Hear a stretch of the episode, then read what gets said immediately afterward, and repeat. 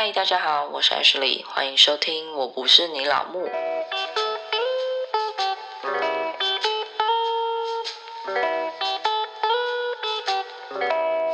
嗨，大家好，我是 Ashley。今天要跟大家分享什么事情呢？就是大家也知道什么元宇宙啊、NFT 啊这种很稀花的名词啊。因为我就一直秉持着我想要当一个跟上时代潮流的妈妈，所以呢，就最近开始研究这些有的没的。我不得不说，真的是搞得我头好痛哦，一个头两个大。最近就开始慢慢摸索嘛，加上身边的朋友比较少，就是关心这种事情。毕竟其实妈妈真的是蛮忙比较没什么人可以一起讨论这样子。反正我就是先从搞懂这些东西到底是什么开始。那今天这一集呢，不是要劝大家投资啊，不是要叫大家当韭菜啊，或是干嘛的，纯粹就是分享一下我这几天的心得，然后跟大家讲讲 NFT 和元宇宙那些无微不微东西到底在干嘛。当然，我希望我可以讲的浅显易懂啦，然后也希望大家能够粗略的了解。毕竟我真的是一个很浅很浅很浅的玩家，所以那些专家大家不要泡我。然后如果有讲错什么的话，欢迎留言跟我讲。好，那我们就开始吧。首先呢，我们要先来搞懂加密货币到底是什么东西。哇！一开始就好深入啊！我觉得元宇宙啊、NFT 啊这一些都是建立在这个上面，就是加密货币啊，或是大家俗称的虚拟货币这样子。先了解一下，这到底是虾米挖格？比特币大家都听过吗？以太币大家也都听过吗？然后不知道大家有没有听过马斯克他买了很多很多的狗狗币？那这一些其实都算是加密货币里面的其中一种货币而已。我觉得你可以把加密货币想象成网络上的钱币，因为它就没有。实体嘛，目前也比较少国家有开放在使用，但是它还是有一定的价值。然后你也不要觉得说，呃，加密货币一定是那种什么大起大落的那些有的没的，就是好像风险很高。其实加密货币里面也会有一种叫做稳定币的东西，它的币值就会跟美金大概是一比一左右，那种币值就统称叫稳定币。因为其实有很多个稳定币，但是反正每一个交易所它会多少买一些这种稳定币，这样子才可以让投资人。人不会觉得说哦，他交易所可能没有钱可以兑换出来啊，或是干嘛的。如果你是想要稳健投资型的，也是可以买这种稳定币，因为它就是跟着美金走，它不会有涨跌超过什么十趴二十趴，除非美金哪一天爆掉，它才会跟着大跌大涨。反正它大概就是一比一啦，算是很稳定的。然后每天的波动呢，也都是非常非常小，就什么零点一啊，或是甚至没动啊这样子，反正就是合理范围啦。那刚刚前面说那些什么以太币啊、比特币啊、什么狗狗币啊、虾米挖哥币啊，他们的涨跌就蛮多的，就一天可能到五趴、十趴、二十趴，有时候跌也是跌的很可怕。那那种呢，算是比较高风险的，就看你想要买什么。但是比特币一颗现在真的是非常的天价，所以呢，我们这种小韭菜就不要碰了。那以太币目前一个以太币兑换成台币大概就是八万五到九万中间，因为它会这边上下飘。每天就大概这样子飘来飘去，飘来飘去。但是它最高也有涨到一颗以太币大概十几万台币这样子，所以你就知道它的涨幅跌幅其实是蛮可怕的。你也可以把它想象成它就是股票的一种，就是可能每天都有涨跌，然后趴数比较高这样子。好，加密货币大概就是这样子。然后你之前一定有听过人家说什么，他要挖矿啊，有的没的。它其实讲白一点，它是用演算法，就一种俗称叫算力的东西，就是。一堆我看不懂的数学程式，去把它算出来，就会挖出来那些币。那就是用这种方式把钱币挖出来，就叫挖矿，不是真的去什么哪里挖出来这样。反正它就是透过电脑的算力去把它算出来。反正它就是一种数字就对了。就你可以想象成这些货币背后全部都是一连串的代码跟数字。加密货币其实已经算是蛮早蛮早就有的东西了，只是这几年可能加上一些话题，然后就整个被炒起来。然后让大家就开始蜂拥而至啊！大家每个人都想要赚一波啊！那为什么这么贵？大家还是会一直想要进场啊？就讲白一点，它就是在炒作啦。我个人觉得，它也不是完全没有优点，因为它的优点大概就是没有中央机构，它就是去中心化，所以没有一个国家其实可以控制得了，或是它不是由国家来发行的，它是由交易所来发行的。那每一个加密货币呢，它其实背后都会有一条。链就是它的基础在一条链上，这个是我觉得最难懂的地方。就是链就有点像一种系统。大家可以用这条系统去生成一些加密货币。简单来讲是这样子，这中间又很复杂，我也其实也搞不太懂。我大概知道就是这样子了。除了去中心化以外，它现在也算是可以在网络上当做一种货币来交易了。所以有些人他如果想要在网络上买一些东西或干嘛的，他可以用这个然后去交易。再来就是加密货币，听起来很遥远，那你要怎么参与其中呢？就是你要怎么买它？其实现在已经算蛮简单了，你不用挖矿，你也可以买。你只要去某一个交易所，因为现在交易所超多的，反正大家自己搜寻前十名的资产比较大的、比较不容易倒的交易所，你就办一个账号，然后在里面设一个钱包，那个钱包就是加密货币的钱包。然后现在有很多方法都可以汇钱进去了，就是你可能可以绑银行的外币账户啊，用外币汇进去之后再换成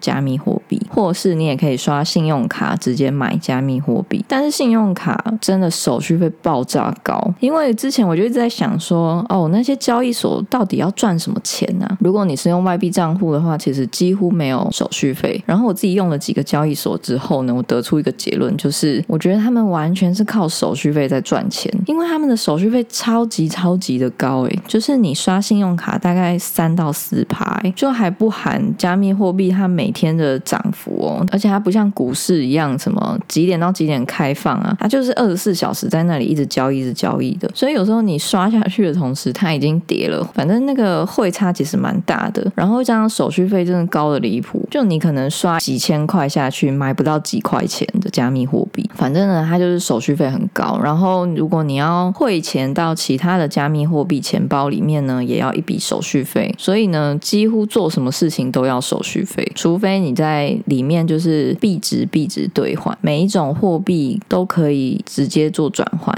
就是你可以买稳定币，然后换成什么比特币、以太币，有的没的币，或是你也可以买以太币，然后换成稳定币，反正它只有在币值互相转换的时候，几乎是没有收手续费的，其他时候真的手续费高的离谱，高的夸张，你只要一刷卡，它就是现赚，它就是真的完全现赚，所以现在操作起来其实算是简单，就是看你愿不愿意接受这么高昂的手续费，但每一间交易所其实也都不太一样。我自己有用的交易所大概就是 Crypto.com，然后跟币安。那钱包其实你可以办很多个嘛，所以我还蛮多钱包的，因为钱包之间也是可以互相汇款跟收款，钱包之间的汇款啊、收款手续费也相对比较低啦，但是也要看你是汇什么钱，像是以太币，它可能有一些固定的系统，那它的系统可能是什么一 ERC 二十啊，有的没的，那个手续费就很高，就是你只要把钱从 A 钱包汇到 B 钱包，大概就是扣六百块台币。如果你是用 BSC 啊，你的手续费可能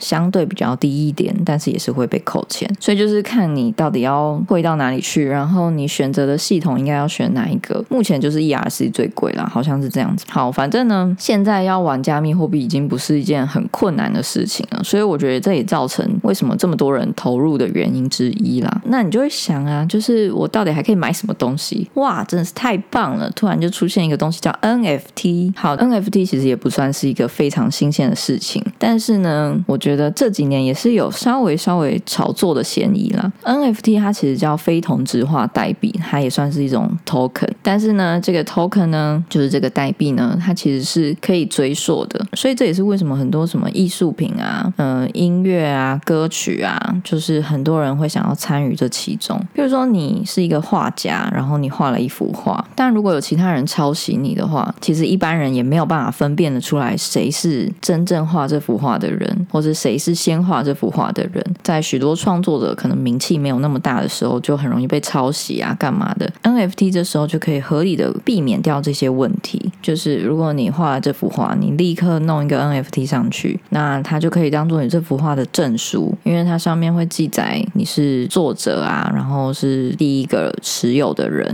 其他人就是如果他有一点闲钱，然后他又觉得哇，你画的很棒，我好想收藏哦，那他就会透过加密货币去买这个证书，去买这个 token，然后你就把它卖给他。那卖给他的同时呢，作者也可以赚取版税。如果这个买家他放在他的网页上，又有其他人觉得哇，这幅画好棒哦，然后他想要跟这个买家买，他跟他买了之后呢，最初的那个画家他也也可以收取版税。他不用说哦，可能画被转卖了十几次，他都没有收到版税。他只要每交易一次，他都可以收到钱。所以我觉得 NFT 这个算是对画家的一种保证吧，就是对创作者的一种保证，所以才会有这么多人愿意投入在这上面。但其实这中间也是有一些灰色地带啦，就是你也知道，什么事都有漏洞嘛。就有些人他可能虽然不是这个画家的作者，但是他抢先上架在 NFT 上。总之呢，这个就是另外一种灰色地带。毕竟这一块，比如说 NFT 啊、加密货币啊，其实还没有多少国家能够立法管束啊、干嘛的，所以就会有一些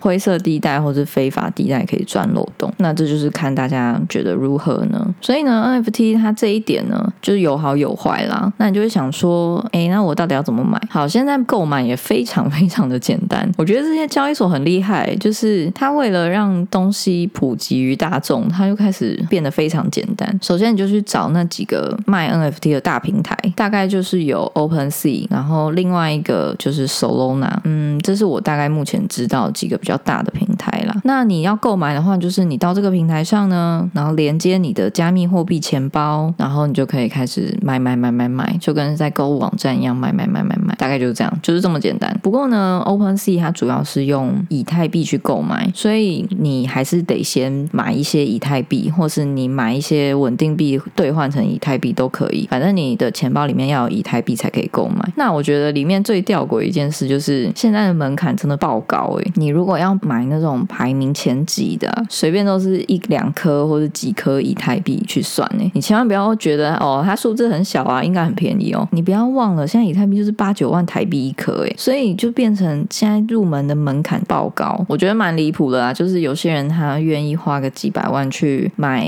一张图片，虽然他可能很喜欢，但是那真的不是我们这种平凡人可以接触到的世界。我觉得真的超离谱的。那我有讲到另外一个平台叫 Solana，我自己也有试过，也有去上上去看过一下。然后呢，它大概相对门槛比较低，但是它麻烦的一点就是它不是用以太链里面的以太币去买，它是用它自己 Solana 的 SOL 钱币，然后去做交易。所以你就要买不同的币值，就是 SOL 这个钱币，然后才能去购买。然后它绑定的钱包呢，也比较不太一样，就是比较不像是大家常用的 MetaMask 或是 Coinbase，它常用的大概是什么 Phantom 啊，其他的比较，我觉得相对也小众的钱包啦。我其实不太知道到底小不小众，只是我觉得比较少人用的。我觉得好，大家不要怕我哦，求生欲很强哎。哦，你知道为什么求生欲很强吗？因为最近我的家人就是拿我的衣服去什么寄改哦，什么这改那种，然后他就说什么我可能会有口舌之争啊，然后就想说哇，我唯一有口舌的地方应该就是在这里了吧？毕竟我平常也没跟什么人讲话，除非我的口舌之争是我老公跟我女儿。总之呢，如果你是要购买的话，其实不难，你也可以就真的纯粹就是买你欣赏的作者就好了，也不要想着说哦，我转卖要大赚一笔啊什么的，我觉得有点太难，因为现在上架的东西非常非常多，而且我之前有看到一个新闻还是什么报道，就是说在 NFT 的这种平台上面上架的商品，几乎有九十 percent 是没有办法出售的，那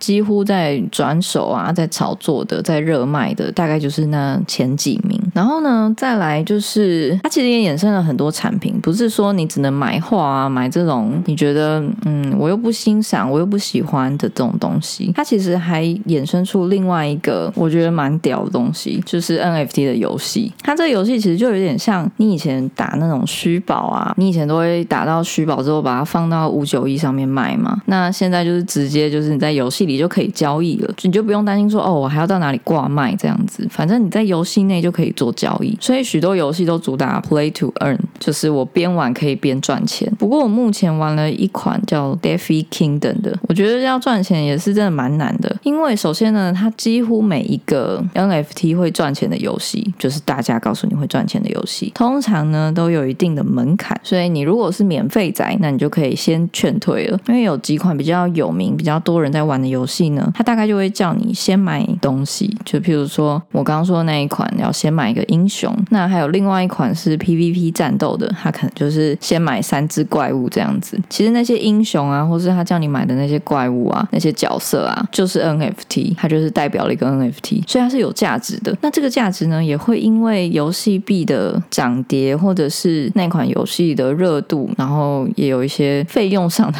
增长。像我一开始其实想要玩另外一款，就是 PVP 那一款，它一开始入门一只怪兽只要可能一千块、两千块台币吧，那你买三只，其实我觉得还算可以负担得起。但是因为它大卖，或是它成熟了之后，就非常多人加入，它现在一只怪兽要一万五台币，哎。干谁谁付得起啊？就超扯的啊！就看你有没有真的很热爱啦。我觉得，那我现在玩另外一款呢，不算是初始，所以呢，其实它的入门也算有一点的门槛。我现在玩的那款游戏，它其实也是要买一个角色。那我之前看到的时候，一只角色大概才九千一万出台币，现在也是涨价到一万二啊，一万三左右。所以你就会觉得说，哦。我玩游戏，然后我还要先氪金，你知道吗？就是我们这种免费仔真的是有点难以接受诶，就是我还不知道这款游戏好不好玩，我就一定要先付钱的，因为它就会卡在如果你不付钱，你如果不买这个 NFT 的角色的话，你就没有办法进行游戏里面的其他的动作。那我觉得这个当然有一个好处，就是它可以促进里面的呃角色可以一直有被买卖啊干嘛的，但是就对新手不太友好，或是对一些小朋友来讲，